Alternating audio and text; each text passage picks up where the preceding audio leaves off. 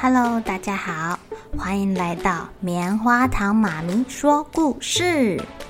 我是棉花糖，很高兴在这里跟大家分享一些好听好玩的故事。偷偷预告一下，每个礼拜五啊，棉花糖妈咪会跟大家讲一系列的原创故事。身体大公司要告诉大家，我们厉害的身体是怎么运作的哟，千万不要错过了。也欢迎小朋友在听完故事后，把你想到的画面给画下来。棉花糖妈咪会把它放在粉丝专页上面，让更多小朋友可以分享你的创意哦。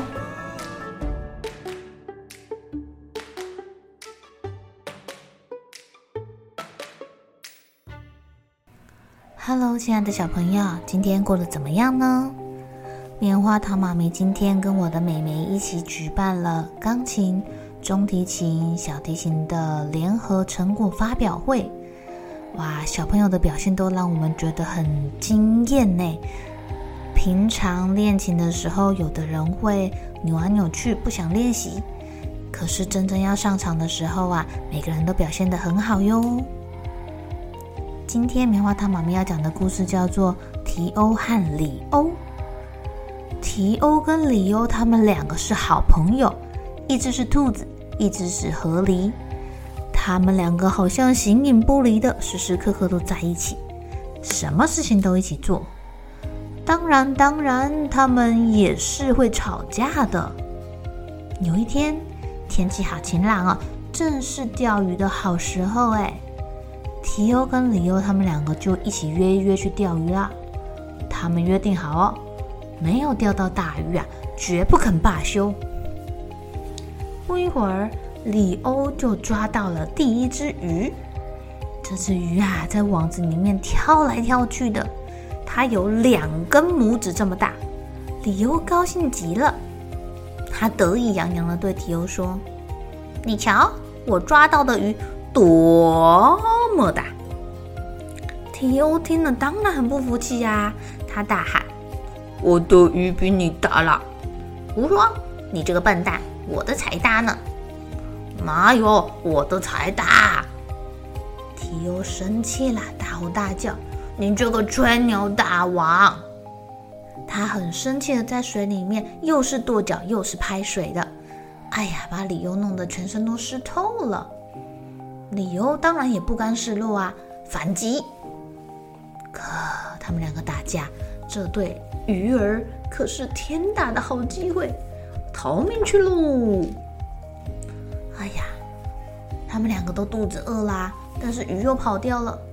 还好他们有带东西来野餐，有红萝卜、沙拉、苹果，还有一大桶的面条。里欧拼命的把面条塞到自己的大嘴巴里，我可以吃得下比你更多的东西。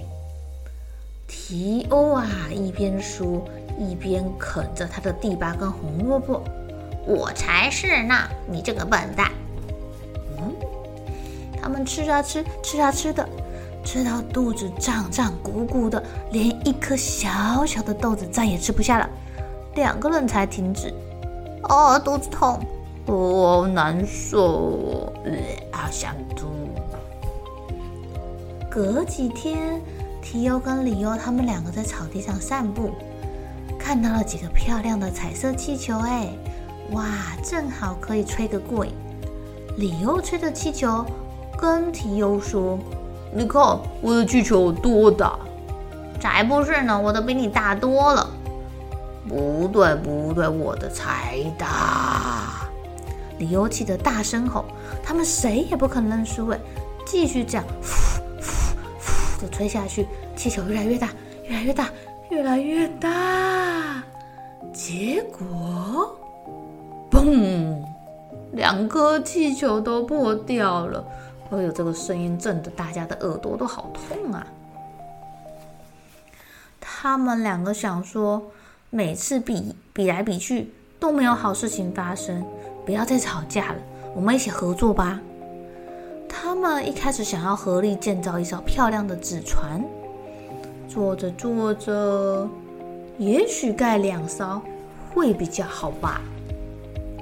船一完成啊，他们就迫不及待要下水去啦。